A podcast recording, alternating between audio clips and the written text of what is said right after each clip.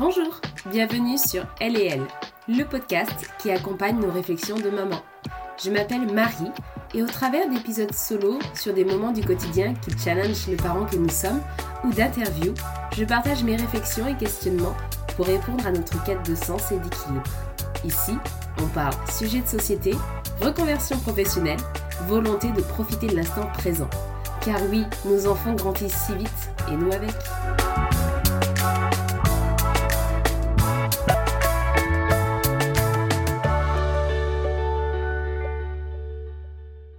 Bonjour Johanna. Bonjour Marie. Je suis ravie de te recevoir aujourd'hui. Alors pour ceux qui ne te connaissent pas, est-ce que tu peux te présenter et nous dire qu'est-ce que tu fais aujourd'hui dans la vie? Je suis Johanna Romba, je suis consultante et formatrice en prévention des violences sexuelles euh, infantiles. Donc euh, je forme des parents et des professionnels pour que les gens sachent mieux protéger les enfants donc euh, des différents abus sexuels.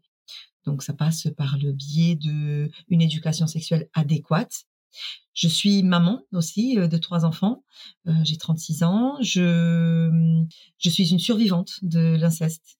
Donc, euh, j'ai été victime à l'âge de 9 ans. Et c'est ce qui m'a amené donc du coup à travailler aujourd'hui dans cette mission. Pour moi, c'est plus qu'un travail, c'est une mission de vie clairement. Ça me tient à cœur. donc ma pédagogie, donc je suis ambassadrice d'une pédagogie qui vient du Brésil, d'une psychologue voilà, je n'ai rien trouvé de similaire ni en France ni en Europe. Donc c'est une pédagogie qui se base sur le jeu, sur le côté positif, ludique, qui se base également sur les neurosciences, sur la psychologie de l'enfant, sur le développement de l'enfant. Et donc euh, c'est voilà, c'est sur toutes ces bases et euh, que je transmets ici euh, avec plaisir et qui porte déjà ses fruits grâce voilà à tout ce partage de connaissances. C'est important. C'est important. Est-ce que tu as toujours évolué dans cet environnement ou c'est ton métier petit à petit qui t'a amené voilà vers euh, vers ce, ce que tu fais aujourd'hui? Comment en es-tu arrivé là? Alors au départ euh, pas du tout. Enfin j'ai fait une. Enfin, j'ai toujours voulu euh, prendre soin des gens. Ça c'est clair. C'était quelque chose. La protection de l'enfance, ça a toujours été quelque chose qui me tenait à cœur. Et donc en grandissant, en fait, bon, je n'ai pas pu euh, faire des études que je voulais faire au départ, donc je suis partie dans des études dans le commerce, donc absolument rien à voir avec ce que je fais aujourd'hui. Petit à petit, donc je voilà, en devenant maman, c'est surtout à ce moment-là, quand je suis devenue maman, à l'âge de, de 25 ans, que euh, je me suis euh, confrontée aux premières difficultés euh, de ce qu'est la parentalité en fait. Voilà savoir voilà comment éduquer. On était en plein boom de super nanny mettre au coin etc j'ai commencé j'ai commencé évidemment à pratiquer bah, cette éducation là parce que je n'avais pas d'autres références à part la violence que j'avais vécue. Cependant j'avais pas bah, un répertoire à ma disposition forcément adéquat. Et de ce fait, donc euh, etc. Mais j'ai constaté aussi que ça n'allait pas en fait, parce que ben, ma fille, euh, ma première fille, hein, qui va faire 12 ans aujourd'hui, euh, elle pleurait, c'était c'était atroce en fait hein, vraiment euh, voilà. Donc à un moment donné je me suis posé la question mince hein, c'est quoi l'étape d'après euh, c'est je la tape je je fais quoi? Parce que là ça va crescendo au niveau de la violence et euh, autant pour moi que pour elle et là je dis stop. Et j'ai commencé à faire des recherches des recherches en parentalité. Je suis tombée sur des ressources de Isabelle Filiosa Catherine Guéguen entre autres au niveau international Daniel Siegel vraiment des experts voilà au niveau international également. Et j'ai commencé aussi je me suis euh, à faire des formations, donc à faire des formations, à mettre en pratique toute cette connaissance-là. Et pour moi, ça a été une révélation, mais énorme. Je me suis dit, mais mince, en fait, c'est fou en fait qu'on ne sache pas tout ça avant de devenir parent, qu'on ne nous informe pas euh, déjà sur le, bébé, euh, ce qui est normal, pas normal, que le bébé pleure, que si, que mi.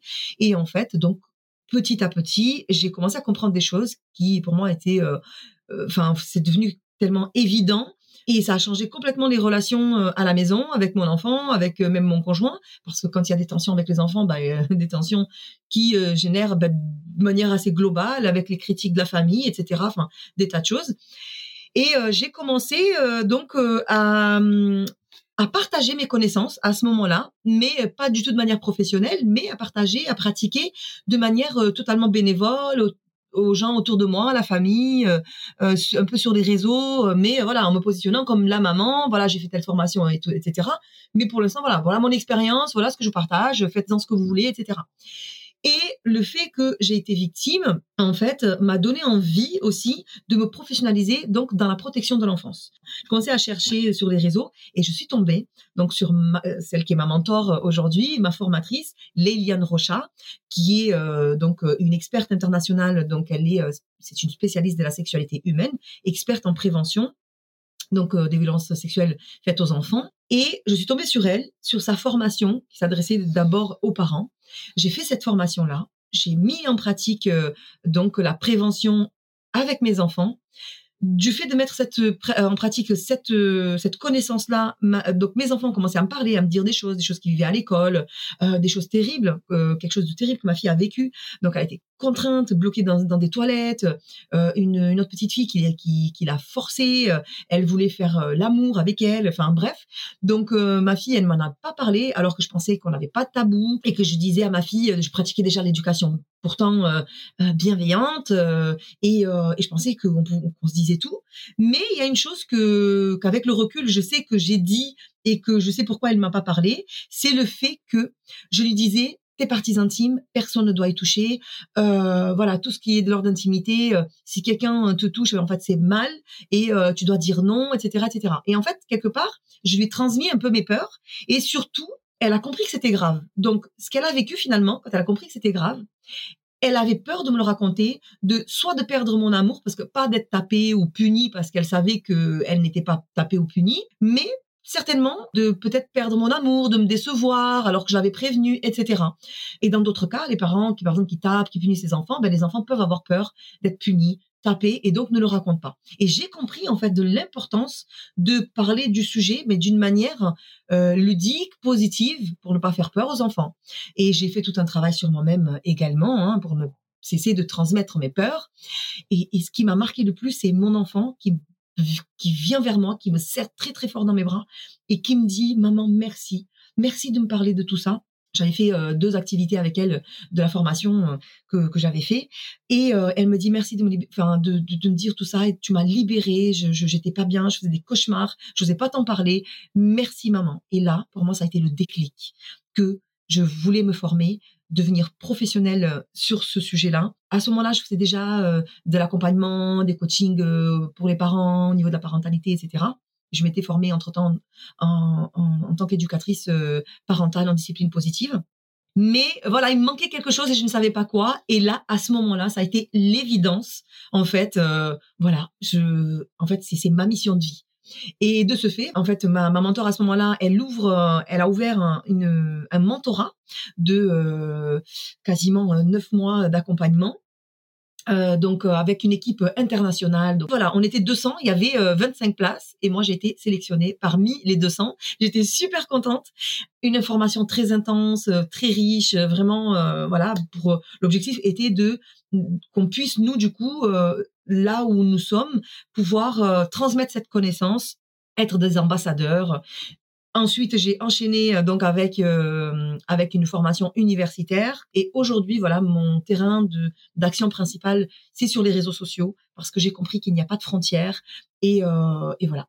Voilà pour euh, raconter un petit peu ce qui m'a amené à faire ce que je fais aujourd'hui.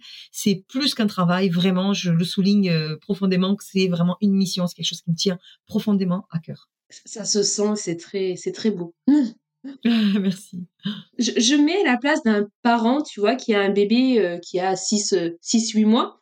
Euh, je pense qu'il aura tendance à dire oui, mais ces sujets-là, ça ne me concerne pas ou mon enfant est trop jeune, je verrai tout ça pardon quand il sera plus grand. Pourquoi au contraire c'est important d'avoir conscience de ces sujets-là dès le début? Eh bien déjà, c'est très important de partir sur des constats et sur des faits. Parce que une chose c'est ce qu'on croit et une chose une autre chose c'est la réalité. Et qu'est-ce que nous montre la réalité?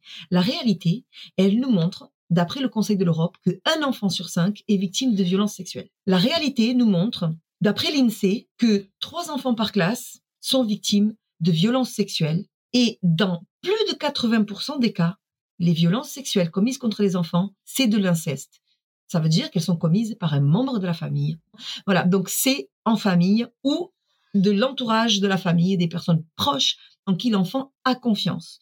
Également, nous savons récemment un rapport très sérieux a été déposé au Sénat où nous avons 2,3 millions d'enfants et d'adolescents qui ont accès à la pornographie, sachant que c'est enfin c'est une violence sexuelle et les conséquences sont similaires euh, donc euh, à une personne qui a vécu une violence sexuelle, qui a été agressée sexuellement. Donc euh, on a clairement à se poser des questions sur ce qu'on peut faire parce que c'est pas quelque chose qu'on peut dire qui ne nous concerne pas et moi la première qui suis formatrice que j'ai cette connaissance que j'offre une éducation protectrice adéquate à mes enfants mes enfants ne sont pas épargnés. Parce que oui, malgré, je suis désolée de dire ça, mais je suis réaliste également, malgré la prévention, ça ne signifie pas que du coup, le risque passe à zéro. Ça, ça serait faux, je vous mentirais de dire un truc pareil. Non, ça ne passe pas au risque zéro. Mais si on fait un parallèle avec la sécurité routière, ça ne signifie pas que effectivement parce qu'on met la ceinture de sécurité, qu'on ne boit pas d'alcool au volant, qu'on roule à une vitesse euh, adéquate qu'on ne va pas avoir du tout d'accident. Ça ne signifie pas ça. Mais clairement, nous sommes tous, toutes et tous d'accord pour dire que ça réduit, mais drastiquement, énormément le risque d'accident c'est la preuve que la connaissance, les études faites sur le terrain, les statistiques, etc., nous permettent d'avoir connaissance, d'appliquer une connaissance et d'avoir des résultats positifs.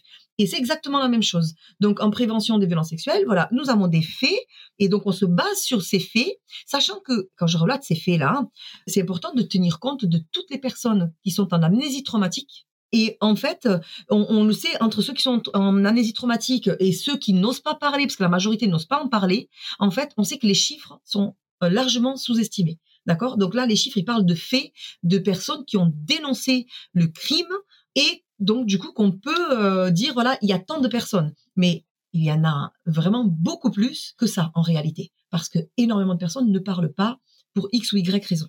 Donc en partant de, ce, constat-là, ça nous concerne tous, en fait, toutes et tous, qu'on soit parents ou pas d'ailleurs, puisque d'après euh, la, Constitution et les droits de l'enfant, nous sommes toutes et tous responsables de la protection de, des enfants en général, de nos enfants, mais aussi des enfants des autres. Parce que si nous voyons un enfant qui est en danger, nous avons là le devoir, en fait, la responsabilité de dénoncer, de signaler, de faire un signalement, de protéger cet enfant.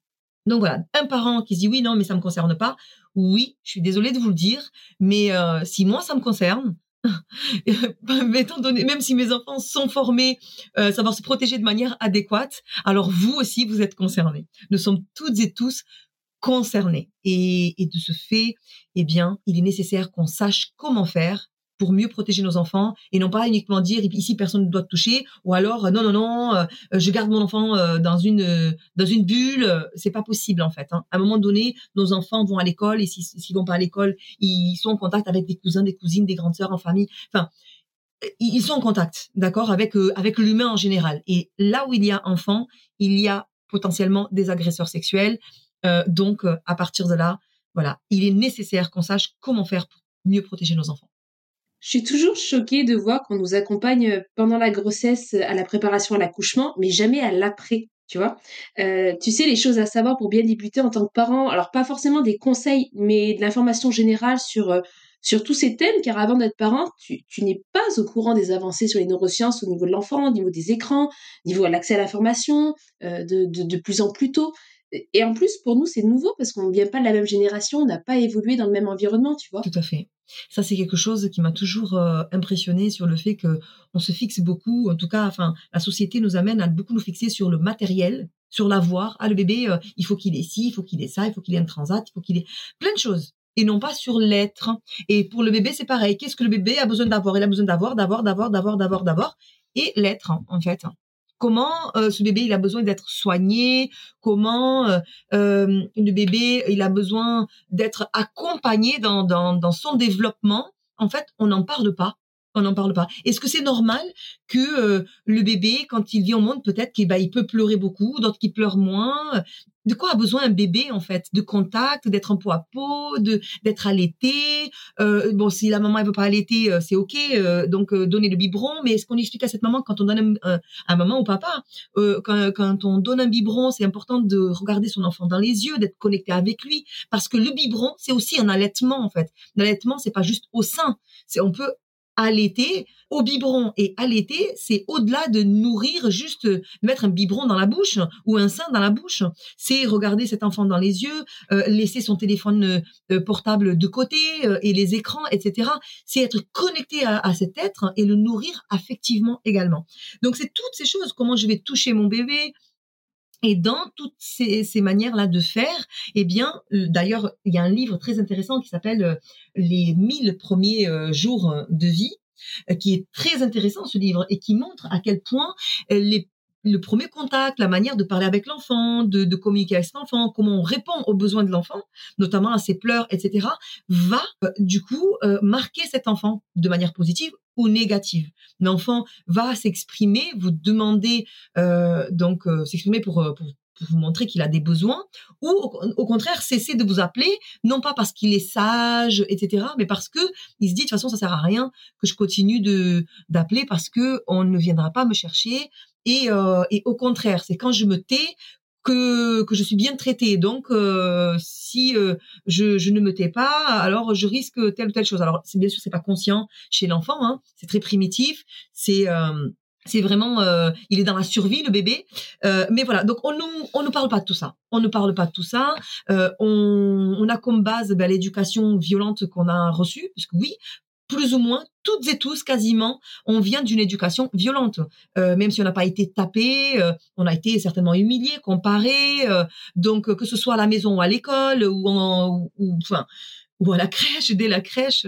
Et donc, voilà. Et donc, on a besoin, aujourd'hui, il y a besoin d'être accompagné, voilà, dès, dès la grossesse, qu'on puisse accompagner les parents à savoir voilà, pour notamment pour éviter bah, le bébé, euh, le syndrome du bébé secoué et euh, les violences physiques, verbales et notamment les sexuelles aussi, parce qu'un bébé, quand on va le prévenir, quand on va prévenir les parents qu'un bébé, c'est un être ben, très vulnérable et qu'effectivement le fait de le laisser à quelqu'un qui fait pas partie du réseau de sécurité de l'enfant, euh, ça augmente les risques de, de, de violences sexuelles contre ce bébé et voire des violences physiques, verbales, etc.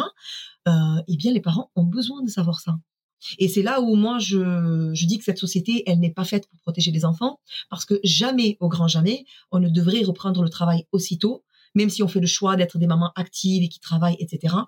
Ça ne devrait pas être comme ça. Parce que si on va regarder du côté des neurosciences, le bébé, il a besoin d'être avec nous. Si on parle notamment des études très intéressantes sur la grossesse post-accouchement, ça veut dire que on, accouche parce que euh, notre corps ne peut plus euh, garder ce bébé à l'intérieur de nous notamment par rapport à notre bipédie qui a fait que notre bassin il s'est rétréci.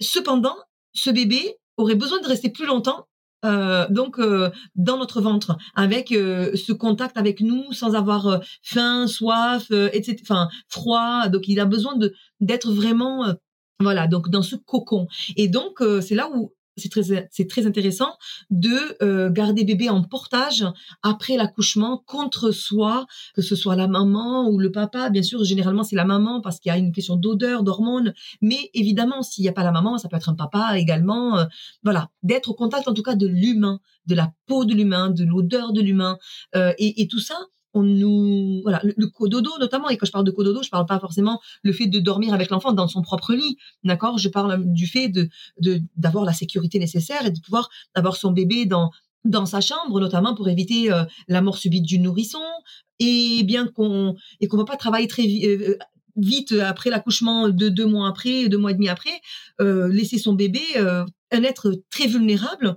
qui a besoin d'être au contact de sa maman, euh, de, ou de son papa, ou enfin ou d'une mamie, mais je veux dire d'être avec sa famille, des gens qui l'aiment et qui sont là pour vraiment le le coucouner et, le et répondre à, à ses besoins qui sont vitaux en fait. Et vitaux, euh, je parle euh, vraiment, il y a des études qui ont été faites également sur les bébés, juste qu'on on a deux groupes de bébés. Euh, une étude très sérieuse sur ça, hein.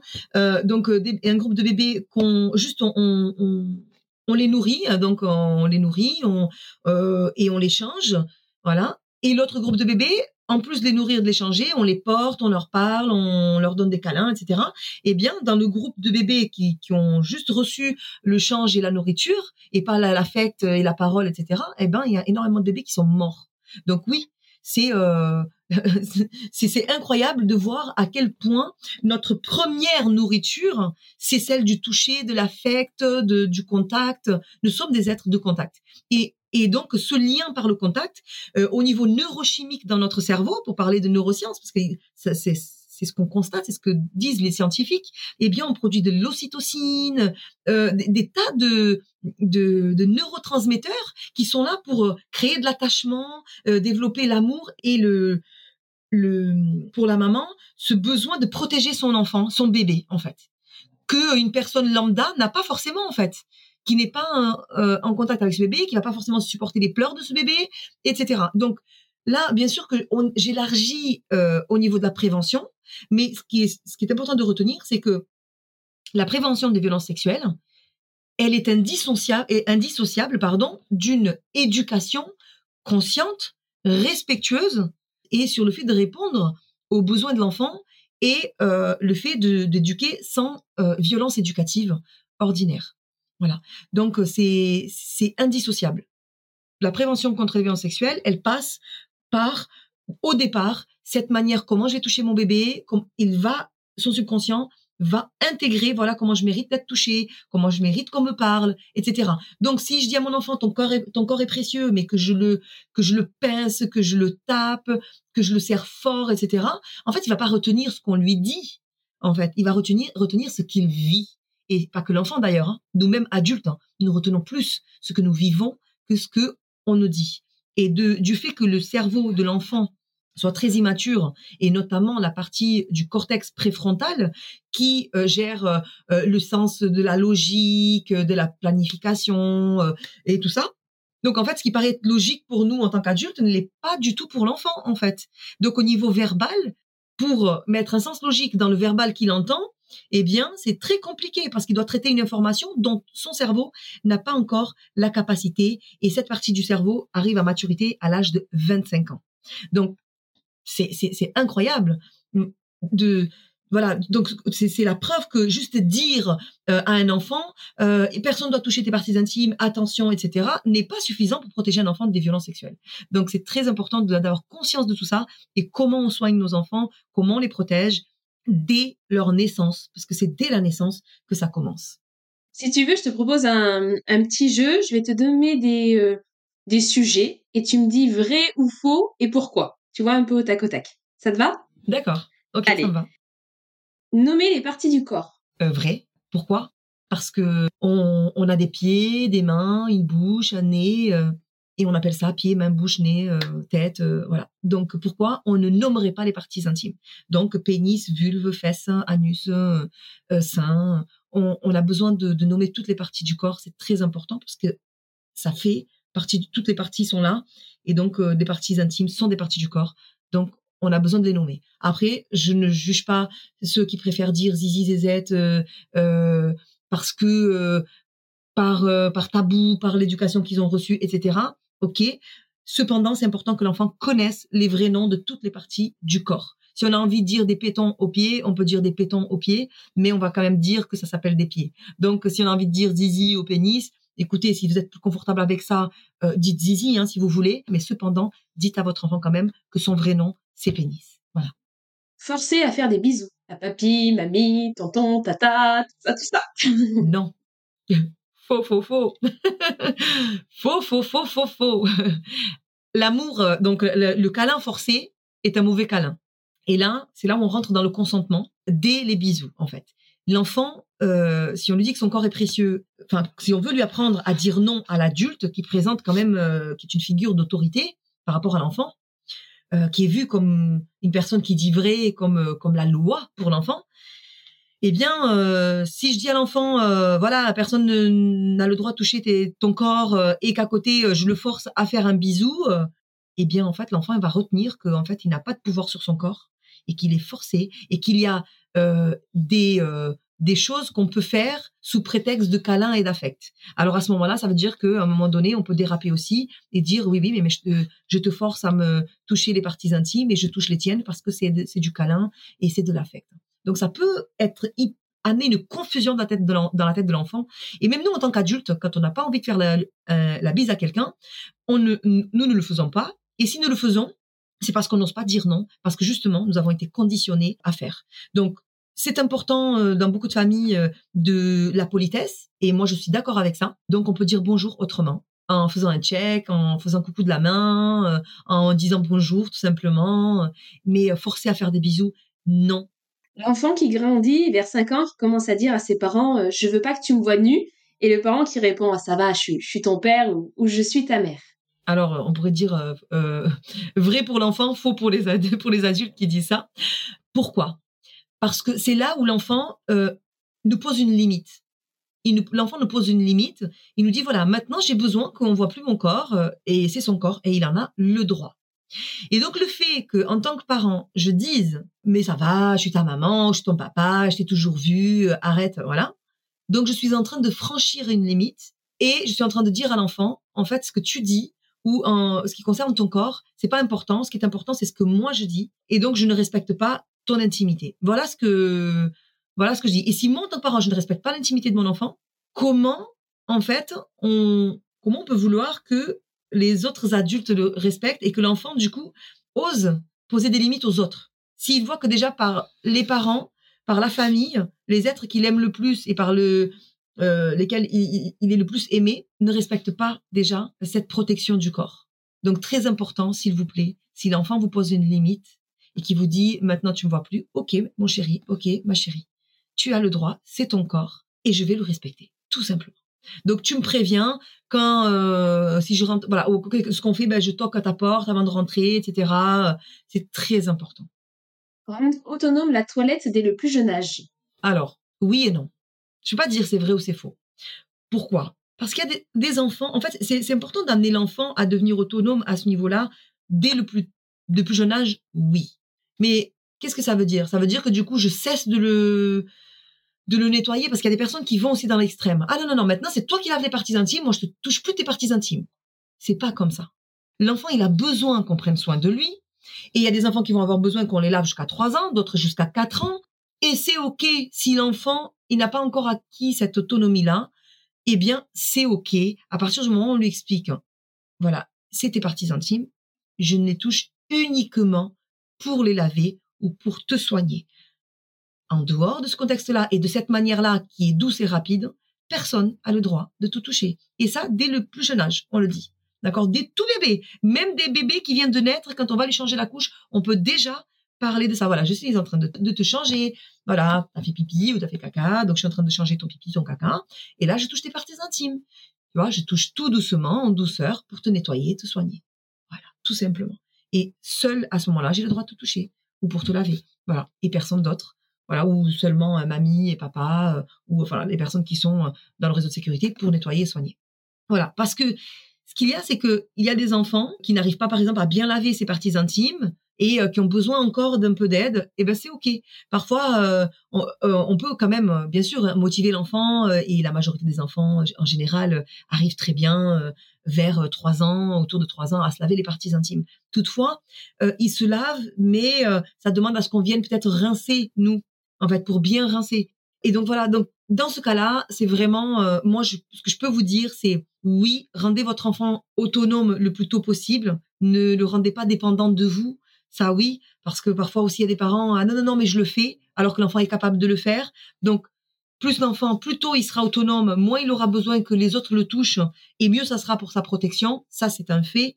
Mais ceci dit, ça ne signifie pas parce que l'enfant il a trois ans ou même quatre ans parce que vous l'aidez, parce qu'il n'arrive pas ou que émotionnellement, parce que c'est pas qu'il n'a pas la capacité physique de le faire, mais émotionnellement, pour lui c'est le moment, voilà, vous lavez son corps, vous êtes en contact, vous avez ce toucher et qui lui donne de l'affect, vous occupez de lui. Donc Parfois, l'enfant retarde cette autonomie exprès parce que bah il n'a pas d'autre moment de contact à part celui celui-là. Et je parle pas que des parties intimes, je parle de du corps en général. Et donc l'enfant va vouloir qu'on le lave et euh, pour avoir ce, contact avec lui, euh, pour qu'il se sente voilà aimé, euh, qu'on prend soin de lui, etc. Donc tout simplement, c'est oui et non pour toutes ces raisons-là, mais effectivement, plutôt on le rend autonome et plus facile c'est, notamment parce qu'après l'enfant va en maternelle, à l'école maternelle, et, c'est mieux s'il peut se débrouiller tout seul en effet. L'enfant qui ne prend plus de couches et qui commence à aller aux toilettes et qui demande au début de l'aide forcément pour s'essuyer les fesses, demander l'autorisation avant de toucher? Absolument. Demander l'autorisation avant de toucher, peu importe la situation. D'accord? Même quand on va chez le docteur, demandez au docteur, s'il vous plaît, demandez au docteur. Et il y en a qui le font, mais très peu le font. Je pense à Baptiste Beaulieu qui avait fait un, article sur ça justement en disant c'est important le consentement et dire à l'enfant est-ce que je peux voilà est-ce que tu peux te déshabiller pour que je puisse Exactement. Alors bien sûr, euh, il y a des gens qui vont, qui vont par exemple dire oui mais bon quand il faut le faire il faut le faire. Oui bien sûr, mais c'est le comment on va le faire. C'est ça qui est important de distinguer. Alors bien sûr tu as besoin de soins, il est nécessaire qu'on le fasse. Est-ce que tu préfères que je te déshabille ou c'est toi qui te déshabilles Voilà, déjà, de, laisser le choix à l'enfant. Tu me permets, s'il te plaît, de te ausculter l'oreille. Regarde, tu vois cet appareil, c'est pour regarder à l'intérieur. Rassure-toi, tout va bien se passer, etc. Donc, en fait, c'est tout ça qui est important de faire. Donc, c'est un consentement. En fait, on demande le consentement oui et non parce que on va pas demander le consentement à l'enfant dans le sens où euh, est-ce que euh, je peux euh, te t'opérer si l'enfant a besoin d'une intervention chirurgicale? C'est pas ça. là, le consentement est demandé aux parents parce que l'enfant n'a pas la capacité de donner un consentement libre, éclairé, à, donc sexuel avant l'âge de 15 ans, mais pour des tas d'autres questions également il n'a pas conscience que s'il n'est pas opéré euh, ou que le docteur ne, l'examine pas euh, à ce moment-là, que euh, ben, ça peut dégénérer, avoir une infection beaucoup plus grave. Il n'a pas conscience de ça, l'enfant. Nous, oui. Par contre, comment on va amener l'adulte à toucher son corps? Là, par contre, on peut éviter que ce soit, que ce soit invasif et irrespectueux. On peut amener les choses de manière à respecter au maximum son consentement voilà, et en lui expliquant ce qu'on va faire pour amener l'enfant à collaborer et non pas le soumettre à quelque chose qui va être hyper désagréable. Voilà. Même le dentiste, euh, voilà. Moi, je, d'ailleurs, j'ai un souvenir très très bon du, dentiste de mes enfants, mais incroyable. Il, a pris le temps la toute première fois, euh, donc d'expliquer ce qu'il allait faire, etc. Qu'il allait euh, rentrer des outils à l'intérieur de la bouche pour soigner les dents, etc. Et, ce, il, après, il a dit bon, tu es prête? Euh, voilà, il parlait comme ça à, ma fille. Donc, est-ce que tu es prête? Voilà. Parce que peut-être l'enfant n'est pas prêt tout de suite. Et dans ce cas, on peut attendre. D'accord? On peut attendre. On peut même reporter le rendez-vous. C'est rien de très urgent. Donc, c'est dans ce sens-là. Donc, c'est très important de respecter et surtout que ce soit euh, avec la couche. Euh, alors, c'est pareil. L'enfant, il a du caca aux fesses. Hein. Par exemple, est-ce que tu veux bien que je te change ta couche? Alors, c'est compliqué. L'enfant a besoin de qu'on change sa couche. Sinon, il va pas rester collé avec euh, du caca collé à aux fesses. Ça peut créer des irritations, etc. Si l'enfant dit non toute la journée, il peut pas garder son caca toute la journée. C'est pas, il s'agit pas de ça. Mais je préviens l'enfant. Ma chérie, mon chéri, hmm, je sens que tu as fait caca. Et là, c'est le moment de changer la couche. Voilà. Et là, on va, alors selon l'âge de, de, l'enfant, alors s'il est tout bébé, bon ben on va lui expliquer ce qu'on est en train de faire. Et s'il est un petit peu plus grand, est-ce que euh, tu veux qu'on change la couche euh, ici euh, sur le canapé ou dans le lit ou sur la table à langer? Voilà, on va lui donner le choix. Est-ce que tu veux une lingette aussi pour t'essuyer? Est-ce que tu veux que je t'essuie ou c'est toi qui t'essuie quand il est un petit peu plus grand? Déjà, voyez, donc il y a des manières d'amener les choses. Le comment, c'est très important de se poser la question le comment. C'est pas arriver comme ça, je touche la non, je ne viens pas et je touche la couche de l'enfant euh, avec mes mains et j'appuie. Non, j'écoute mon chéri, je vais tu me permets s'il te plaît, je vais je vais te toucher la couche pour voir si elle est pleine ou pas. Bien sûr que je vais y aller quand même, mais quand même j'informe l'enfant, tu me permets s'il te plaît, j'ai besoin de voir ta couche, tu as besoin qu'on te change la couche. Donc viens, je vais prendre soin de toi. Voilà. Le bisou sur la bouche en tant que parent. Le bisou sur la bouche en tant que parent, en fait, peut confondre. C'est pas évident de donner des réponses euh, toutes simples sur des, sujets aussi complexes. Alors, la famille est souveraine. Chacun fait ce qu'il fait ce qu'il veut à partir du moment où l'acte n'est pas criminel, d'accord? Voilà, chacun fait ce qu'il veut. Cependant, il y a des choses qu'en tant que professionnel, on peut vous dire vis-à-vis de la prévention. Le bisou sur la bouche, il est vu comment dans la société? Le bisou sur la bouche, il est vu comme un acte qui est fait entre un couple amoureux en général. Alors, il y a des cultures que non, etc. D'accord. Mais en général, ici, dans notre culture, le bisou sur la bouche est un acte qui se fait la plupart du temps entre amoureux. Et la bouche est une partie privée. Et l'enfant, en fait, quand le parent fait des bisous sur la bouche de l'enfant, l'enfant ne se sent pas plus aimé avec un bisou sur la bouche qu'avec un bisou sur la joue. OK? Et donc, on, applique le principe de précaution pour éviter de confondre, de rendre la tête de l'enfant confuse et pour pouvoir mettre des limites corporelles claires. C'est ce qu'on recommande en prévention, c'est de ne pas faire des bisous sur la bouche de l'enfant. Ça ne veut pas je ne dis pas que les parents qui le font le font avec une mauvaise intention, etc. Pas du tout. D'accord? D'ailleurs, parfois, c'est même les enfants qui viennent et qui veulent ce bisou sur la bouche par mimétisme, mais c'est comme, euh, en fait, ils voient, ah, les parents, ils s'aiment, ou les personnes, les couples qu'ils voient, ils s'aiment, alors ils se font des bisous sur la bouche, mais moi, je vous aime, mes parents, donc je vous fais des bisous sur la bouche, parce que je n'ai pas encore conscience de la différence des relations, etc. Et c'est à nous, adultes, à nous, parents, d'établir des limites corporelles, de dire, voilà, ce bisou, c'est un bisou qui se fait entre adultes, dans une relation d'amoureux adulte, et entre parents et enfants, entre adultes et enfants, le bisou se fait sur la joue, sur la main, sur le front, etc. Parce que il y a des personnes qui me disent oui, mais bon, moi je dis à mon enfant euh, que c'est que les parents et pas euh, oui, mais sauf que les abus ça, existe aussi chez les parents. Et la bouche du coup euh, peut être une partie qui est utilisée aussi pour abuser de l'enfant. Et aussi l'enfant peut être confus, il voit ça, il, associe le bisou sur la bouche sur une marque d'affect. Et du coup il va, se dire ben pourquoi pas, ben tati, tonton, ben ils m'aiment, je les aime, ben ils peuvent aussi me faire des bisous sur la bouche et voilà, donc ça peut, du coup, euh, ça vulnérabilise davantage l'enfant. Et par principe de précaution, euh, la recommandation, c'est de ne pas faire des bisous sur la bouche de l'enfant. Quand on a des rapports sexuels, euh, bien sûr, très silencieux, à côté de son bébé où on est en cododo. Alors également, là c'est pareil. Je, sais qu'il y a des personnes qui, qui le font et, surtout si vous l'avez fait, etc. L'objectif c'est pas de vous culpabiliser, surtout si vous ne saviez pas, si vous connaissez pas les risques, etc. Et que et qu'il n'y a aucune perversité ou quoi que ce soit. Donc, je ne suis pas là pour juger qui que ce soit ou, rendre coupable qui que ce soit de quoi que ce soit. Cependant, le sexe est quelque chose qui doit se pratiquer entre adultes dans un environnement d'adultes, pas là où il y a des enfants. Même un tout bébé. Alors, un enfant plus grand, il peut se réveiller à tout moment. Le sexe, en fait, même en silence, il y a quand même une respiration profonde. Il y a une odeur. Enfin, il y a des tas de choses un environnement qui n'est pas euh, fait pour l'enfant. Et on ne sait pas aujourd'hui quel impact ça peut avoir. Il n'y a pas d'études scientifiques qui dit voilà euh, faire du sexe devant l'enfant euh, quand il dort ou qu'il est tout petit. voilà. On n'a pas d'études scientifiques qui, qui, disent voilà ça ça traumatise l'enfant. Par contre, on a des faits cliniques d'enfants un tout petit peu plus grands qui effectivement les parents pensaient qu'ils dormaient alors qu'ils ne dormaient pas voilà, et qui voyait les, donc le père sur la mère, par exemple, et en fait, l'enfant ne comprend pas la scène, euh, pensait que, que le père voulait tuer la mère, etc. Donc, il y a des tas de, de dires comme ça d'enfants et, euh, et qu'on retrouve en clinique, euh, mes collègues psychologues cliniciennes. Et donc, on constate qu'effectivement, en fait, ça peut traumatiser l'enfant pour même des raisons que l'enfant ne, ne comprend pas il comprend pas que c'est du sexe, mais euh, voilà, il va comprendre d'autres choses et c'est tout autant traumatisant. Et en grandissant, quand on prend euh, conscience de ce qu'on a vu et qu'on a vu nos parents quand on était petit, etc., c'est traumatisant. À ce moment-là, le, trauma peut euh, effectivement avoir lieu bien après, bien longtemps après. Donc, encore une fois, la recommandation par principe, on applique le principe de précaution. Dans la prévention, on dit pas de sexe dans l'environnement où se trouve l'enfant ou le bébé. Dire à un enfant, alors c'est qui ton amoureux? Alors là, encore une fois, c'est induire des choses d'adultes.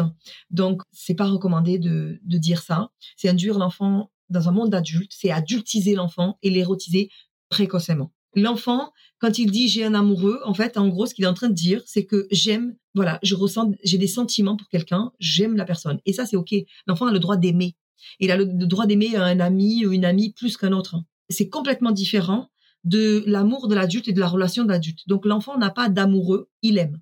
C'est différent. Et là, donc la relation de l'enfant, c'est elle est amicale. Donc quand l'enfant dit j'ai un amoureux, j'ai une amoureuse, on va juste, on va pas, on va pas dire non, euh, ça c'est pour le monde des... non. Alors avoir une relation amoureuse, c'est pour le monde des adultes. Voilà, ok. Ceci dit, donc on reformule en fait. Ce que tu veux dire, c'est que tu aimes beaucoup cette personne et tu as le droit. C'est très bon d'aimer. Oh là là, ça fait tellement bien d'aimer quelqu'un et de se sentir aimé. Et la relation que vous avez tous les deux, elle est amicale. Voilà, vous êtes des très très bons amis. Voilà, tout simplement. Et cette relation, bien sûr, peut évoluer. C'est pour ça qu'on retrouve des personnes qui étaient amoureuses en maternelle et euh, euh, qu'on retrouve plus tard euh, en couple. voilà, ça peut évoluer effectivement sur une relation amoureuse de couple plus tard. Alors, quelle est la nuance, la différence entre découverte du corps et jeu sexuel inadéquat En tant que parent également, comment réagir? Alors, la découverte du corps, c'est euh, l'enfant, euh, on va prendre l'exemple du bébé, il met ses pieds, à, ses pieds à la bouche, ses mains à la bouche, les objets à la bouche. Euh, enfin, alors, les objets, c'est extérieur, mais en parlant du corps, les pieds, les mains, il met ses, doigts dans le nez, etc. Donc ça, il est en train de découvrir son corps. Et notamment, dès qu'il se retrouve sans couche, il va découvrir ses parties génitales, pénis, vulve, fesses, anus. donc voilà, il va toucher son corps. Et là, il est dans la découverte de son corps. Donc, de la même manière, exactement de la même manière qu'il touche ses pieds et ses mains, et euh, qu'il met dans la bouche, eh bien, c'est avec la même intention qu'il va toucher son pénis et sa vulve. Il n'y a pas une, intention autre que cela, que de découvrir, tiens, j'ai bah, j'ai une main, oh voilà, voyons à quoi ça me sert ma main. Ah bah tiens, je peux attraper avec, je peux mettre dans la bouche, je peux sucer mes doigts, etc. Eh bien voilà, pareil, je commence à prendre conscience que en touchant mes parties intimes, ben ça fait telle sensation, que je fais pipi avec, que je fais caca avec, que quand je touche, je ressens ceci ou cela. C'est purement ça, rien d'autre. Ça c'est une chose. Après les jeux sexuels, il y a encore euh, autre chose, c'est qu'il y a des jeux sexuels adéquats et des jeux sexuels inadéquats. Les jeux sexuels adéquats, euh, adéquats, enfin, c'est pas qu'ils soient adéquats, mais les jeux sexuels euh, plutôt typiques de l'enfant, c'est quoi? C'est euh, je suis curieux de savoir bon maintenant j'ai découvert mon corps ok j'ai un pénis ou j'ai une vulve etc mais je suis curieuse de savoir euh, comment fonctionne le corps de l'autre est-ce que l'autre il est pareil que moi? J'ai besoin de me rassurer voilà moi je vois que euh, mon ami de l'école, elle a une vulve, mais euh, enfin c'est plat chez elle, donc voilà. Donc est-ce que moi mon pénis il va tomber, un petit garçon? Enfin, je me pose des tas de questions. Donc du coup voilà, je suis dans la curiosité, je vais vouloir toucher l'autre pour en fait découvrir également, comme j'ai découvert mon corps, je vais vouloir découvrir, toucher, parce que les enfants découvrent par le toucher. Ce sont des êtres sensoriels, clairement avec une amplification sensorielle encore plus importante que nous les adultes. Aujourd'hui, nous adultes, on peut découvrir juste en regardant euh, et s'imaginer plein de choses, et parce qu'on a un répertoire énorme sur plein de choses. Mais le, bébé, l'enfant, non, il a besoin de toucher, de, toucher la matière. Est-ce que c'est mou, est-ce que c'est dur, est-ce que c'est chaud, est-ce que c'est froid, est-ce que voilà, nous on sait qu'on va pas mettre notre main sur la plaque euh, de cuisson parce qu'on sait qu'avec si on vient de cuire quelque chose parce qu'on sait qu'elle va être chaude. L'enfant non, on lui dit c'est chaud, touche pas. Ah ben c'est là où justement il va toucher. Ah ben voyons comment c'est chaud et paf, il va se brûler. Donc euh, l'enfant a besoin de vivre l'expérience jusqu'à ce que après une fois qu'il a vécu, qu'il comprenne que voilà. Et donc ça ne signifie pas qu'il faut laisser, euh, parce que c'est un comportement typique, qu'il faut laisser l'enfant faire euh, donc toucher le corps de l'autre. Donc euh, quand on voit un enfant toucher le corps de l'autre, même par curiosité, on va lui dire je vois que tu es curieux, que tu es curieuse. C'est normal de se poser des questions et d'être curieux sur le corps de l'autre et le tien. Par contre, on n'a pas le droit de toucher le corps de l'autre. C'est très important. Des parties intimes de l'autre, on n'a pas le droit de les toucher. Et le corps de l'autre en général, si tu veux toucher, le prendre dans tes bras, faire un câlin, eh bien, c'est important que tu demandes son, son accord, donc le consentement. Et à côté de ça, sur une autre perspective, il y a euh, les jeux sexuels donc inadéquats, atypiques, qui sont eux pour le coup révélateurs de euh, soit d'une violence sexuelle que l'enfant a vécue, soit de quelque chose qu'il a vu, soit d'un discours quelque chose que quelqu'un lui a raconté, soit d'accès à la pornographie, etc. Quoi qu'il en soit, l'enfant qui euh, reproduit des gestes inadéquats, c'est un appel au secours, c'est euh, une demande à l'aide. Euh, l'enfant est incapable de comprendre ce qu'il est en train de faire, c'est qu'il a subi, vu, vécu quelque chose, et on a besoin de comprendre ce qui se passe. Et donc un adulte qui intervient, qui punit l'enfant parce qu'il a touché, parce qu'il a mis le pénis dans la bouche de l'autre, etc. Eh ben c'est grave parce que en fait, on est en train de punir un enfant alors que lui-même, il est il est victime. Ce qui est sûr, c'est qu'il est victime de quelqu'un physique ou de, du digital par rapport à des images euh, qu'il a vues ou quelque chose que quelqu'un lui a raconté, mais il est victime. Et donc, on a besoin de ne pas punir cet enfant, mais de mettre stop au jeu, de dire euh, vous arrêtez, où c'est que vous avez appris à faire ça pour comprendre d'où ça vient. Ok? Alors je vais vous expliquer que ça vous n'avez pas le droit de faire. On ne joue pas avec les parties intimes, etc., etc.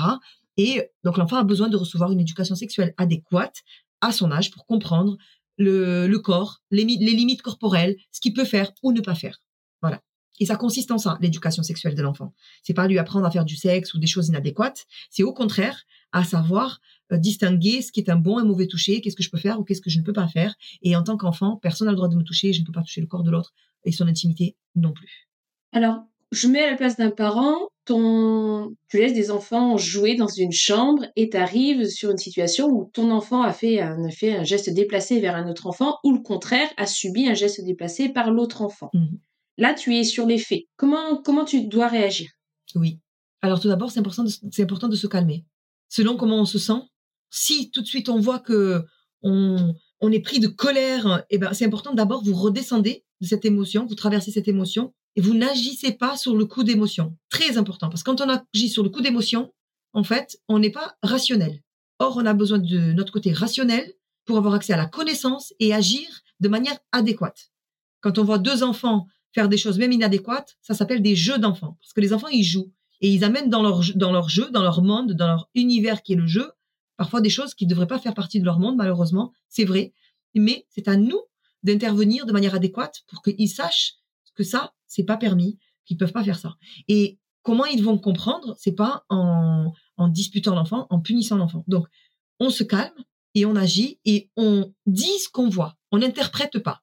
Je vois que tu viens de faire ceci ou cela, ou je vois que vous avez fait ceci ou cela.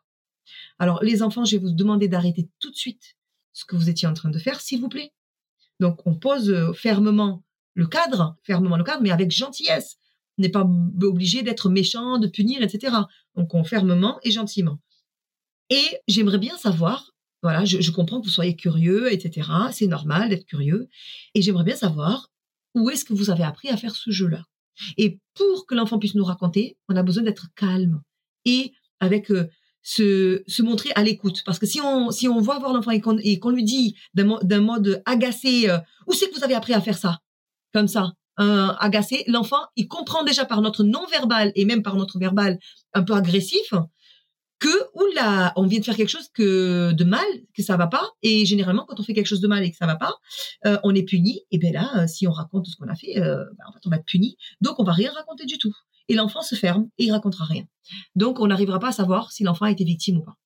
Donc, vous agissez en, je, dis ce que je vois, j'interprète pas et je demande aux enfants où ils ont appris, etc. Et ensuite, une fois qu'on a écouté les enfants, on va leur enseigner les limites corporelles, ce qui est intime, ce qui est privé, ce qui est le consentement, ce qui fait partie du monde de l'adulte, ce qui fait partie du monde de l'enfant, pour que l'enfant puisse comprendre que personne euh, ne doit faire ça et que quand ça se passe, il faut dire non et le raconter. Alors justement, c'est quoi l'éducation sexuelle qu'on doit faire en tant que parent vis-à-vis de ses enfants? Moi, par exemple, j'ai deux filles qui ont deux ans et quatre ans. Qu'est-ce que qu'est-ce que je dois dire? Qu'est-ce que je dois faire?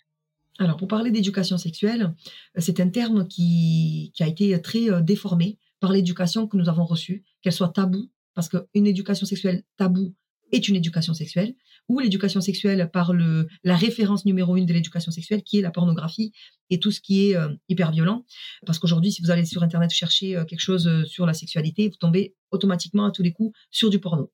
Et dont nos enfants tombent sur le porno, comme j'ai dit tout à l'heure, 2,3 millions d'enfants et d'adolescents concernés, et la moyenne d'âge d'accès à la pornographie, c'est 10 ans. Donc il y a des enfants qui ont accès bien avant 10 ans et d'autres un peu après, mais la moyenne c'est 10 ans. Donc pour vous dire, quand euh, parfois les gens ils disent non, mais l'éducation sexuelle pour nos enfants, c'est pas possible, etc.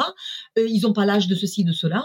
Euh, ils sont complètement inconscients, excusez-moi de dire ça, mais c'est une réalité, des faits de ce qui se passe. Pendant que, nous, en tant que parents, on a de la difficulté à dire comment on fait des bébés, les enfants sont déjà bien loin en train de savoir déjà ce qui est le sexe en groupe, enfin des, des, tas de choses incroyables, inimaginables pour un parent. Donc, restons factuels. C'est quoi l'éducation euh, sexuelle? Quand on dit sexuelle, on parle de sexualité. Et quand on parle de sexualité, tout de suite, euh, la majorité des personnes connectent ça au sexe et à l'acte intime, au répertoire de l'adulte.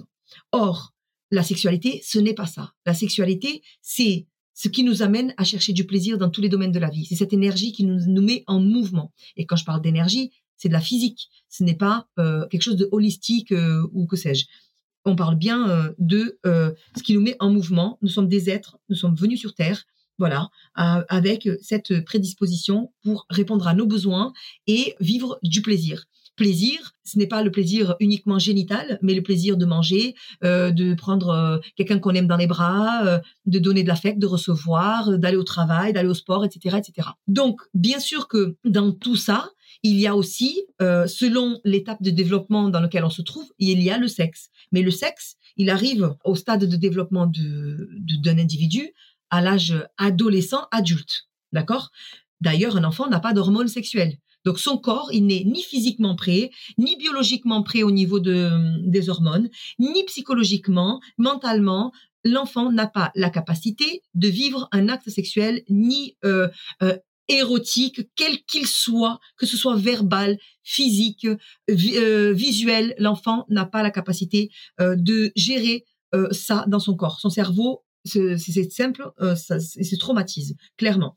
Donc, c'est important de comprendre, de faire la différence ce qu'est la sexualité et le sexe, parce que le sexe fait partie de la sexualité, mais la sexualité ne se définit pas au sexe, et que effectivement, l'éducation sexuelle, elle est différente quand on est enfant, quand on est ado, quand on est euh, jeune adulte et quand on est adulte et quand on est vieillard. C'est complètement différent la sexualité de l'enfant, l'éducation sexuelle de l'enfant, elle, elle se transmet. En fait, c'est une base. C'est comme une maison. Elle, ce sont les fondations. Et ces fondations-là, cette, cette euh, éducation sexuelle, en fait, se fait de manière affective. On parle d'affect. Ok, on parle du corps, de la protection du corps, de l'importance d'aimer ce corps, de respecter ce corps, de respecter le corps de l'autre. C'est de ça qu'il s'agit.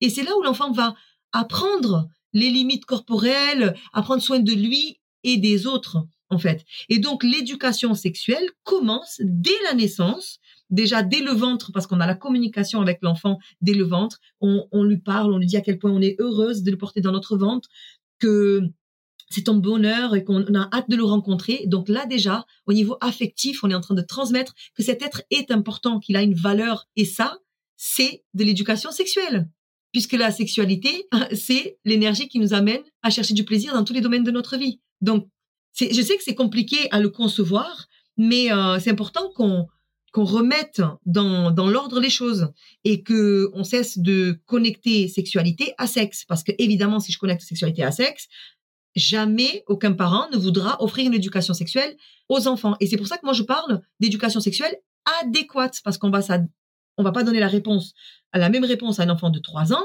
qu'à un enfant de 5 ans, qu'à un enfant de 8 ou de 10 ou de 15. Évidemment que non. Donc même comme on fait les bébés, la réponse n'est pas la même à un tout petit enfant qu'à un enfant d'âge, on va dire, moyen, qu'à un enfant euh, grand, évidemment. Euh, par exemple, comment on fait les bébés? Ton enfant te dit ça à 3 ans, à 6 ans et à 10 ans. Qu'est-ce qu'on peut lui dire? Alors déjà la première chose, c'est on remercie l'enfant pour cette question. Donc merci mon chéri, merci ma chérie de poser cette question qui est très importante. À ton avis, donc on renvoie la question. À ton avis, qu'est-ce que tu en penses? Qu'est-ce que tu sais de comment on fait les bébés? Pourquoi? Pourquoi on va lui envoyer cette question Pour savoir qu'est-ce qu'il sait déjà, qu'est-ce qu'il a potentiellement entendu? Du coup, ça va nous permettre de donner une réponse adéquate. Et, euh, et du coup, on va répondre à l'enfant, donc tout petit, donc après, si l'enfant dit ben voilà, j'ai entendu ça ou je n'ai rien entendu, mais je veux savoir comment je suis arrivée euh, dans ton ventre, maman, euh, etc. Ok. Alors tu sais, pour faire un bébé, et là c'est en fonction de vos croyances, parce qu'il n'y a pas une réponse type, euh, voilà, mais je vais vous donner la réponse en fonction de mes valeurs, parce que pour moi, dans mes valeurs, faire un bébé, dans mon contexte à moi hétérosexuel, faire un bébé, il faut un homme, une femme et de l'amour et du consentement. Donc, je vais dire à mon enfant, eh bien, tu vois, eh ben, il faut un homme, une femme, deux personnes, donc comme là, papa et maman, qu'on s'aime très très fort. Ok, là, je donne, je transmets donc du coup mes croyances et mes valeurs. Donc une valeur fondamentale qui est l'amour. Donc il faut de l'amour pour faire un bébé, pour moi. Après, il y a des gens peut-être qui vont dire euh, l'inverse. Ça, chacun va dire ce qu'il veut, en tenant compte quand même que c'est très important d'avoir cette notion d'affect avec l'enfant parce que c'est sur ça que se construit sa sexualité. Donc moi, c'est ce que je recommande. Après, chacun est libre de voilà euh, de dire ce, voilà en fonction de, de, ses valeurs. Et donc euh, et en fonction du contexte aussi. Si c'est un couple homosexuel, il peut dire bah tu vois pour faire un bébé euh, dans ton cas parce que l'enfant ce qu'il veut savoir c'est comment lui il est arrivé sur terre. Dans ton cas c'est comme ça. Mais il y a d'autres cas où et moi dans mon cas hétérosexuel j'ai dit pour faire un bébé il faut maman papa on s'aime très fort et euh, dans notre intimité, on va faire un câlin très spécial où nos corps vont être peau à peau, euh, l'un contre l'autre. Et dans ce moment intime, et, euh, et qu'on est d'accord, plein d'amour, eh bien, papa, à l'intérieur donc de lui, il a des spermatozoïdes, c'est comme des petites graines qu'il va déposer à l'intérieur du ventre de maman où se trouve l'ovule, c'est comme un petit œuf, pareil, comme une petite graine, et les deux, quand ils se rencontrent, eh bien, c'est magique parce que là, ça forme un bébé. Waouh, t'as vu? Et alors, on peut prendre du coup euh, euh l'image du spermatozoïde, l'image de l'ovule qui se trouve à l'intérieur euh, donc euh, de, du papa et de la maman, et, et donc du coup, et que de là, eh bien, ça se multiplie. On peut montrer à l'enfant les différents stades de développement de, de l'embryon jusqu'au fœtus, etc., jusqu'à la naissance. Et on va surtout dire à l'enfant. Et, et tu sais, quand j'ai su que j'étais enceinte de toi, quand, quand j'ai su que tu étais dans mon ventre, quel bonheur, j'étais tellement heureuse, papa était tellement heureux, mamie était tellement heureuse. voilà, on va donner cette notion d'affect hein, parce que c'est ça qui est important pour l'enfant. Voilà, donc c'est ça que l'enfant il a besoin de savoir, c'est à quel point je suis aimée, à quel point on m'a désiré, et donc après l'enfant va peut-être enchaîner avec des questions, mais comment je suis sortie, etc. On peut après, selon l'âge de l'enfant, si l'enfant pose plus de questions, euh, de dire effectivement dans d'autres situations, euh, les bébés peuvent aussi se faire par insémination artificielle, etc. Et donc il y a des, des, familles où il y a une maman et un papa, il y a d'autres familles où il y a deux mamans, euh, etc. Donc on peut tout à fait, euh, selon, euh, c'est voilà, moi je trouve que c'est important de le dire quand même parce que à l'école les enfants vont être confrontés à des familles qui sont soit monoparentales où il y a que la maman donc l'enfant peut se poser la question, mais comment elle a fait pour faire un bébé? Elle a qu'une maman, euh, ma copine elle a qu'une maman, elle a pas de papa. Ou euh, mais attends, ma copine ou mon copain, il a deux mamans ou deux papas. Donc c'est important que on puisse dire à l'enfant que euh, ces enfants sont aussi normaux, qu'il n'y a rien d'anormal. Enfin, je veux dire, qu'ils sont aussi des êtres qui ont été aimés, désirés, même si la conception a été différente.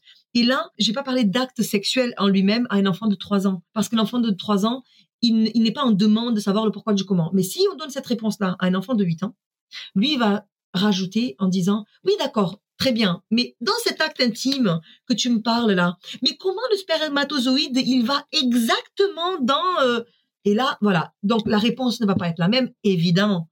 Donc en fonction de l'enfant et ce qu'il dit eh bien oui c'est important de dire la vérité mais toujours en mettant cette notion d'affect parce que même si on va dire eh ben dans cet acte intime le pénis rentre dans le vagin à un enfant plus grand et on va surtout dire à tous les âges que c'est cet acte intime ne peut se passer que entre adultes, que ça ne doit jamais arriver ni entre enfants, ni entre enfants et adultes. On va mettre cette notion très importante de prévention, d'accord? Parce que le corps de l'enfant n'est pas prêt et de, de, consentement également, mais un enfant n'est pas consentant pour un acte sexuel, il ne peut pas l'être. Donc, ça ne doit pas arriver entre enfants, le corps n'est pas prêt pour avoir des bébés, parce que les enfants peuvent dire euh, oui, mais moi je veux un bébé, mais oui ma chérie, oui, oui ma chérie, mais tu peux pas, tu es encore un enfant, ton corps n'est pas encore prêt pour cela. Tu pourras plus tard, quand tu seras assez grand, que tu seras euh, en couple, que tu désireras avoir un enfant, que tu seras consentant, etc., etc. Donc c'est là on va développer ça. Et effectivement, le moment où on va parler que euh, le voilà comment vient le comment le, le spermatozoïde vient dans le vagin, euh, c'est ça, ça prend vraiment deux secondes et on fait pas une fixette là-dessus et il y a rien de mal. De la même manière qu'un enfant quand il voit deux animaux euh, se reproduire que parce qu'il le voit et eh ben l'enfant il n'est pas choqué ça n'a rien à voir c'est nous notre interprétation d'adulte déformée parce qu'on voit ça comme quelque chose de dégoûtant de de de, mal que l'enfant ne doit pas savoir etc qui fait que en fait ça crée un malaise et l'enfant va va comprendre ce malaise. Donc, bien sûr, avant de donner une réponse, c'est important de travailler sur soi, sur cette vision qu'on a, et surtout de, de voir cet acte comme l'acte le plus merveilleux qui existe, qu'on peut faire entre adultes, parce que grâce à cet acte, on donne la vie. Et la vie, elle est merveilleuse. Et c'est grâce à cet acte, c'est grâce à cette intimité partagée, pleine d'amour, qu'on a pu créer un être vivant, un être humain. Voilà. Et quand on donne cette dimension-là de, du sexe, eh bien, ça n'a rien à voir, en fait. C'est pas la pornographie, c'est pas euh, érotiser l'enfant, ça n'érotise pas l'enfant. Au contraire, on vient mettre la limite, lui dire que c'est un acte qui ne se fait pas entre enfants. On vient mettre cette limite-là. J'ai eu des amis qui m'ont dit que leur, euh, leur enfant euh, se touchait les parties intimes en plein milieu du salon, tu vois, vers l'âge de entre 3 et 6 ans, etc. Et tous m'ont dit, bah, c'est pas évident de réagir parce que tu as une partie de toi qui dit, bah non, en fait, tu fais pas ça là, c'est pas adapté. Et une partie un peu de colère, genre, mais non, enfin, non, non, tu fais pas ça. Et tu vois, il y a une réaction un peu, un peu de gêne. Alors, comment on peut réagir quand ça nous arrive? Eh bien, encore une fois, c'est important de travailler sur nos croyances d'adultes. Parce qu'un enfant de cet âge-là n'a aucun répertoire sexuel. Nous, on a un répertoire sexuel. Quand on va se masturber en tant qu'adulte, on est en quête d'un plaisir orgasmique. Et pour certaines personnes, euh, dans leur tête, ils visualisent même l'acte sexuel, enfin, ils visualisent des tas de choses, en fait, pour arriver à ce plaisir. Or, l'enfant, pas du tout. L'enfant, mais absolument pas. Il n'a rien dans sa tête. C'est de la même manière qu'un enfant va mettre son pied et sa main dans la bouche et qu'il va trouver euh, plaisant de sucer son pouce, etc. Eh bien, quand il va toucher ses parties euh, euh, génitales, généralement, ça arrive plus à partir de trois ans parce que c'est à ce moment-là qu'il quitte les couches en général, et c'est là à ce moment-là qu'il a le plus accès à ces parties-là, et donc il va toucher, il va découvrir des sensations, sachant que le pénis, il a 4000 terminaisons nerveuses et la vulve 8000 terminaisons nerveuses, ce sont les parties les plus sensibles de notre corps. Donc, que quand on touche, eh bien, ça génère du plaisir. Et ce plaisir d'enfant n'a rien à voir avec le plaisir euh, orgasmique sexuel de l'adulte. C'est un plaisir euh, sensoriel de toucher. Et quand il y a quelque chose qui nous fait plaisir dans notre corps, eh ben on a envie de, de le faire en fait, tout simplement. Et c'est pas du tout érotique ou quoi que ce soit. C'est nous, avec notre regard d'adulte, qu'on vient déformer la situation. On prend ça comme quelque chose de dégoûtant, de déplacé, euh, que c'est mal, etc et on, on, a des mauvaises attitudes vis-à-vis des enfants. Or, l'attitude à avoir, c'est d'abord d'accueillir, déjà de comprendre ça. À partir du moment où on a cette, cette conscience-là que c'est ça et rien d'autre, on se dit d'accord. Donc mon enfant se touche, c'est normal. C'est comme si c'est comme quand il touche euh, son pied, sa main, euh, son, son pouce, c'est exactement la même chose. Et donc j'agis en disant euh, si par exemple je veux pas que ça se passe devant tout le monde ou notamment parfois ça arrive en public, la meilleure des attitudes, la meilleure chose à faire, c'est de dévier l'attention de l'enfant. Comment? En lui proposant de faire un jeu, même pas en disant arrête de faire ça, il faut pas faire en public, etc. Même pas même pas. Parce que l'enfant peut se dire, mais attends, qu'est-ce qu'il y a? Pourquoi il y a une, c'est une partie euh, mauvaise? Pourquoi, euh, pourquoi je peux pas toucher cette partie-là du corps et les autres oui, euh, etc. Surtout quand il est petit, il comprend pas tout ça. Donc, plutôt que de dire, fais pas ça, on doit pas le faire, nanana, eh bien, on va dire à l'enfant, on va appeler l'enfant pour, tiens, tu viens, mon chéri, ma chérie, tiens, ici on faisait un tel jeu ou etc. Et l'enfant, pouf, il va arrêter de ce qu'il est en train de faire pour aller faire le jeu et voilà, on a dévié l'attention. Et, euh, et après, on peut aussi expliquer à l'enfant, tu sais, tu as le droit de toucher tes parties intimes, comme tu as le droit de toucher tout ton corps, euh, c'est ton corps, il t'appartient. cependant, donc on va dire à l'enfant, les parties intimes sont des parties plus sensibles, plus fragiles, donc qui nécessitent qu'on ait les mains propres, parce que sinon il y a plein de bactéries et de, microbes. Et, euh, et aussi, voilà, comme c'est notre intimité, eh bien, on le fait dans l'intimité.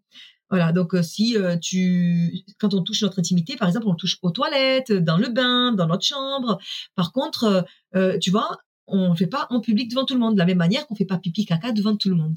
Voilà, tout simplement. Et on, on est très factuel, très concret, en donnant des exemples concrets de la vie quotidienne, pour que l'enfant intègre la différence entre intimité, privé, voilà. Toi, en tant que maman, quand même experte sur ces sujets-là, est-ce que tu as déjà vu, enfin, tes enfants ont déjà été confrontés à du porno ou à des euh, gestes déplacés de copains, copines? Et euh, comment tu as réagi avec ton conjoint face à ces situations? Alors oui, c'est arrivé. D'ailleurs, je l'ai dit notamment tout à l'heure, euh, avant que j'offre, enfin, quand j'ai commencé à offrir une éducation sexuelle adéquate à ma fille, elle avait 7 ans, elle va faire 12 ans, et en fait, j'ai su ça un an après, parce que justement, je n'offrais pas une bonne éducation, voilà, c'est cette éducation de la peur, euh, faut pas qu'on touche, etc. Voilà. Et euh, et donc comment j'ai réagi euh, bah, j'ai accueilli mon enfant tout simplement à ce moment-là parce que j'avais déjà la connaissance et donc j'ai accueilli mon enfant. J'ai dit à mon enfant que, j'ai surtout posé la question à mon enfant comment tu te sens euh, vis-à-vis de telle situation, comment tu l'as vécu, qu'est-ce que tu en penses, parce que c'est surtout l'enfant qui a, qui a besoin de se libérer, de parler, et c'est pas à nous de donner une signification à ce que la, à ce que l'enfant a vécu, si c'est très grave ou pas. C'est c'est la signification de l'enfant qui est importante. Donc, on lui parle, on le questionne en étant à l'écoute et surtout, euh, voilà, je, lui dis, euh, tu n'aurais pas dû vivre cette situation-là et maintenant tu le sais, puisqu'après, bon, qu'elle savait, donc maintenant tu le sais. Euh, si jamais ça, ça arrive de nouveau, donc tu cours, tu dis non, tu cours, tu cries et tu vas le raconter. Voilà, ce sont les quatre règles de protection, c'est ça. Je dis non, je crie, je cours et je raconte. Voilà, tout de suite. Est-ce qu'elles ont eu accès à des contenus euh, inadéquats pornographiques? Oui, malgré la protection, malgré qu'elles sont pas en autonomie euh, totale, euh, donc sur même les tablettes, enfin télévision, parce que même la smart TV, hein, connexion internet, hein, les enfants quand on dit ah oui mais je donne pas de téléphone, pas de tablette, oui mais la smart TV, pensez-y. oui, en cherchant donc en ayant le téléphone de mamie, en cherchant des photos, etc. Une pop-up qui s'est mise elle avait, elle était rentrée sur YouTube, une pop-up qui s'est mise, enfin, une, une, publicité, donc du coup, elle a cliqué dessus, elle a vu du contenu euh, pornographique, alors pas euh, dans son détail, pas des, pas longtemps, etc. Mais ça a été suffisant pour euh, la déstabiliser, pour être traumatique. Elle a commencé, elle a recommencé à faire pipi au lit alors qu'elle avait euh, 7-8 ans. Donc ça a été un peu successif par rapport à ce qu'elle avait vécu aussi en plus.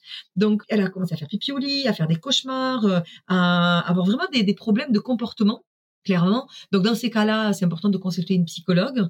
Et euh, aussi, très important, donc c'est le fait qu'aujourd'hui elle est au collège, pour ma grande en tout cas, c'est le fait que les enfants, les autres enfants, mais déjà dès euh, le CM1, elle me racontait tous les jours, quasiment tous les jours, des histoires de sexe, euh, des histoires intimes que les enfants ramenaient à l'école, parce que eux, avait du coup accès à la pornographie et il racontait tout, tout ce qu'il voyait, etc.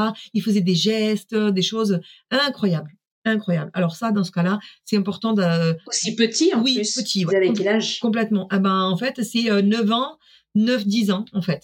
C'est ça, c'est la moyenne d'âge, c'est 10 ans d'accès à la pornographie. euh, Donc, y a des enfants un peu avant. euh, Et clairement, dans la classe propre, puisque ma fille, elle me disait, euh, maman, il y, a peut-être deux, trois personnes dans la classe qui qui savent pas ce que c'est, mais la majorité, tous, tous, tous, ils ont vu de la pornographie, tous, ils en parlent, etc. Et les parents sont là en train de dire oui, euh, non, pas d'éducation sexuelle, etc. Euh, euh, voilà, donc je conçois que parfois il y a des intervenants qui sont pas les plus adéquats pour le faire, mais concrètement, euh, c'est pas pire que ce que les enfants euh, sont en train de subir, d'être livrés à eux-mêmes, seuls euh, face à la pornographie et en train de de se d'apprendre une éducation sexuelle qui est violente, inadéquate, traumatisante, et là c'est pas possible. Comment reconnaître un enfant victime de violences sexuelles et comment réagir? Alors c'est une très bonne question. Comment reconnaître? Alors déjà tout comportement qui change subitement, déjà ça doit alerter. Alors c'est pas ça signifie pas que l'enfant a été victime de violences sexuelles, mais ça peut. D'accord? Ça peut être du harcèlement, ça peut être d'autres choses. Et, et dans ce que je vais dire ici, signes et symptômes, on peut les retrouver aussi pour d'autres causes.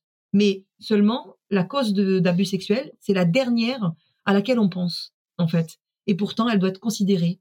Donc, tout changement euh, brusque, l'enfant régresse, fait pipi au lit, fait des cauchemars, euh, a des problèmes alimentaires. Tout à coup, quand il voit par exemple une personne avec un, un, un certain type profil euh, brun, cheveux longs ou euh, cheveux courts ou rasés, etc. L'enfant est complètement tétanisé parce que ça peut lui rappeler son agresseur. Euh, le fait que l'enfant commence à se mutiler, le fait que l'enfant euh, commence à avoir à adopter un comportement euh, érotique, euh, des jeux sexuels atypiques. Donc qu'on a vu euh, un peu précédemment. Donc ça aussi, c'est euh, ça peut être euh, donc le signe que l'enfant euh, avec avec quelque chose. L'enfant a une infection urinaire, euh, a des infections urinaires à répétition. Euh, L'enfant a des la vulve ou le, le pénis rouge. L'enfant, par exemple, essaye de s'insérer des objets dans les parties, que ce soit fait, anus pour le petit garçon ou ou, ou vulve pour la pour la fille. Donc essaie de s'insérer des parties sur des objets dans les parties. Mais un enfant qui, tous les enfants essaient de d'insérer des objets dans les dans les trous, hein, que ce soit le nez, la bouche, euh, le- les parties intimes, etc. Sauf que quand ça fait mal, l'enfant arrête. Un enfant qui a été victime, ça fait mal et l'enfant continue et il force. Voilà. Donc euh, ça c'est très suspect. Il y a des tas, des tas d'autres, euh, des infections, des des rouges, enfin des, des rougeurs comme je l'ai dit, des euh, des comportements inadéquats, des discours inadéquats, des phobies. euh. tout comportement changeant, c'est un appel au secours. C'est important de comprendre, être à l'écoute de l'enfant pour savoir ce que vit l'enfant. Des marques, des maux de ventre, euh, l'enfant qui vous dit non non non je veux pas aller euh, chez papy, je veux pas, qui pleure, qui veut pas aller chez papy ou chez, ou chez un ami ou chez quelqu'un. C'est bizarre. Avant il faisait pas ça et d'un coup il fait ça. Donc vous voyez, donc toutes ces choses-là peuvent être le, le- donc des signes et des symptômes de euh, de, de violence sexuelle. Donc c'est important. Peu importe la manifestation que l'enfant manifeste, un changement de comportement, l'enfant devient agressif, il tape, il mord, donc il agresse les autres. Ça aussi, souvent les enfants qui tapent, qui mordent, etc., ils se font punir. Alors que c'est un comportement qui peut être révélateur d'une grande souffrance liée à une violence sexuelle. On réagit comment en tant qu'adulte? Quand on voit ça, voilà, quelle attitude avoir? Alors, on réagit comment? On reste à l'écoute. Si on est dépassé par les événements, on va consulter un psychologue, une psychologue.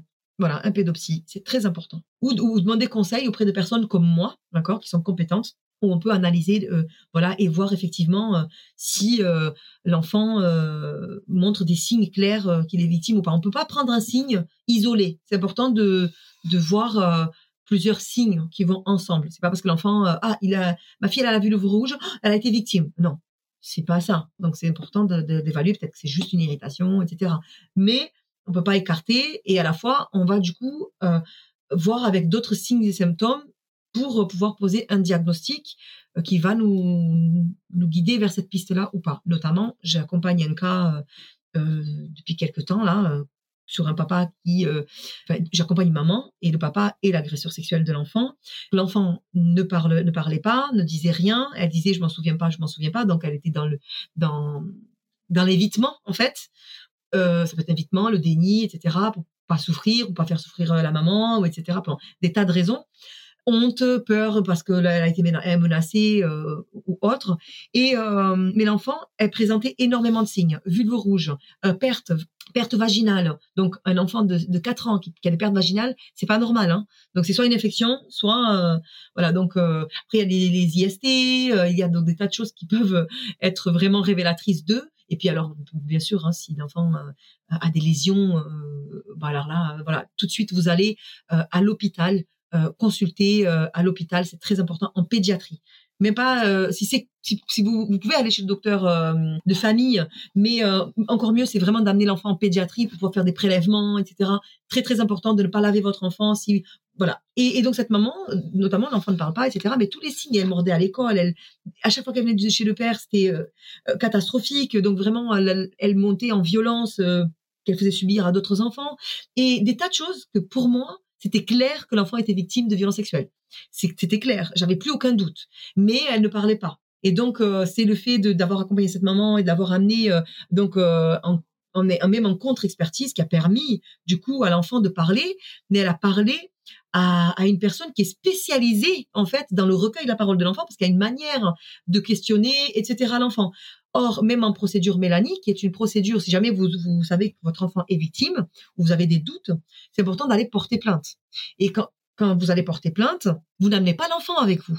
Ok, vous allez à la brigade des mineurs, vous portez plainte et l'enfant sera entendu dans le cadre d'une audition Mélanie, qui est une audition spécialisée pour ne pas revictimiser la victime la majorité des personnes ne sont pas formées pour cela, donc on n'amène pas l'enfant avec soi. Si l'enfant a des, donc des, des signes, des symptômes, ou même en dehors du fait s'il n'en a pas, vous amenez l'enfant en pédiatrie, vous l'amenez voir le docteur, c'est très important qu'il constate le corps de l'enfant, que, que vous amenez, vous amenez aussi l'enfant à voir une psychologue pour que l'enfant puisse s'exprimer, parler si euh, il y a quelque chose qui a été dit, euh, euh, fait et que l'enfant puisse le dire, voilà.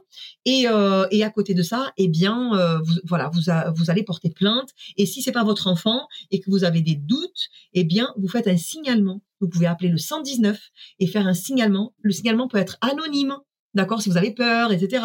Faites-le quand même. Et même s'il est anonyme, faites-le, c'est très important. Dans le doute, il vaut mieux le faire et qu'il n'y ait pas de violence euh, derrière, ok, c'était un doute, que de rester dans le doute et de ne pas agir et de laisser cet enfant continuer à vivre euh, cette, euh, cette violence sexuelle.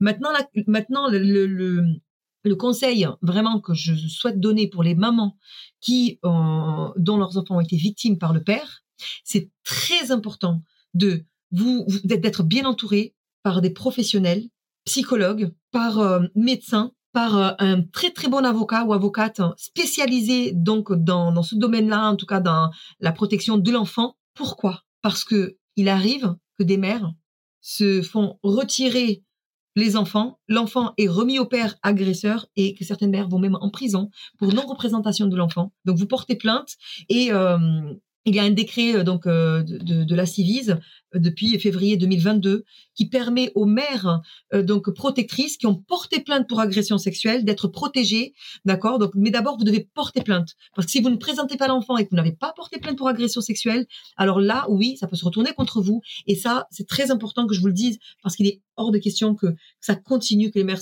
continuent de de d'être voilà condamnées alors qu'elles protègent leur enfant. Et pour celles et ceux qui disent oui, mais il y a des mamans manipulatrices, etc., etc., c'est 2% des cas.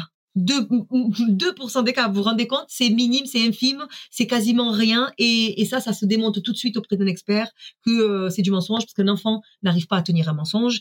On voit tout de suite s'il y a de l'émotionnel, si l'enfant est traumatisé ou pas. L'enfant ne peut pas, n'arrive pas euh, à voilà, n'a pas la capacité cérébrale pour tenir un, un tel mensonge. Donc, surtout, il faut pas se fixer par rapport à ça. Croyez les mères qui sont protectrices, c'est très important. Et les mamans protectrices, entourez-vous des meilleurs experts, s'il vous plaît, pour vous protéger. Pour les personnes qui ne sont pas familières avec euh, tous les termes que tu peux aborder, je vais te donner trois mots. Est-ce que très rapidement tu peux les expliquer la signification? Ça te va? D'accord, ok. La double peine pour l'enfant, qu'est-ce que c'est? Alors, c'est le fait, du coup, déjà, premièrement, l'enfant a été victime de violences sexuelles et le fait qu'on ne le croit pas ou euh, par exemple qu'on le culpabilise de la situation, etc. Donc l'enfant est victime et en plus il n'y a pas justice pour l'enfant, donc on le croit pas. Et quand je dis qu'on le croit pas, ça peut être au sein de la famille, ça peut être euh, au niveau de la justice. Quand l'enfant n'obtient pas justice, en fait, oui, il subit une double peine. Pourquoi est-ce que lorsqu'on parle d'inceste ou de pédocriminalité, on parle aussi d'omerta? Eh bien, parce que c'est un tabou. C'est un tabou énorme qui est protégé par euh, des personnes euh, qui sont euh, certainement ben, pédophiles et qui se retrouvent souvent aussi dans des postes très importants. Donc les lois, elles ne sont pas faites pour protéger les enfants. en tout cas, même s'il y a des lois, elles ne sont pas appliquées. Quand on voit que la majorité des cas de pédocriminalité sont impunis, eh bien, on se pose réellement la question de savoir si la priorité est de protéger les enfants, parce que là, ceux qui sont protégés, ce sont les agresseurs sexuels. Et l'omerta, parce que clairement, euh, voilà, euh, c'est, euh, on ne veut pas voir, on ne, on ne veut pas, c'est trop dur, ah non, non, c'est trop dur. Sauf que, écoutez-moi bien, c'est très important. L'enfant n'a pas besoin d'adultes qui souffrent avec eux. L'enfant a besoin d'adultes qui arrivent, qui sont en mesure émotionnelle de supporter leur douleur. Et ils ont besoin de compter sur nous pour pouvoir être leur voix, pour pouvoir les défendre et les protéger. Donc, c'est important qu'on regarde ce qui se passe, qu'on sorte du silence en tant que victime, parce que non, si vous avez été victime, ce n'est pas de votre faute. C'est pas à vous d'avoir honte. C'est pas à nous les victimes d'avoir honte, mais aux criminels. Et c'est à eux d'être punis. Et c'est à eux d'être, c'est eux les coupables. Donc les victimes sortez du silence et pour euh, le fait de protéger les enfants, surtout soyez la voix des enfants, même si ça demande. à parfois, il y a des familles qui se brisent, etc. Peu importe. Il vaut mieux qu'une famille se brise, on parle plus avec personne, que de briser la vie d'un enfant. Pour les parents qui s'intéressent à ces sujets-là, quelles sont les ressources et les livres que tu recommandes? Alors, il y a euh, des, livres qui sont très bien faits euh, de Andrea Bescon, euh, et si on en parlait. Et ensuite, il y a deux livres que j'aime beaucoup et que je recommande vraiment, vraiment, vraiment les personnes, à tous les parents de les avoir. C'est les petits illustrés de l'intimité. Ces livres sont des illustrations incroyables, super bien faites, et ce sont les ressources vraiment pépites euh, que je peux vous partager euh, ici. Sinon, je vous invite euh, à télécharger mon e-book. J'ai écrit un e-book gratuit qui est un outil pédagogique, une pépite avec des jeux et activités pour travailler avec les enfants.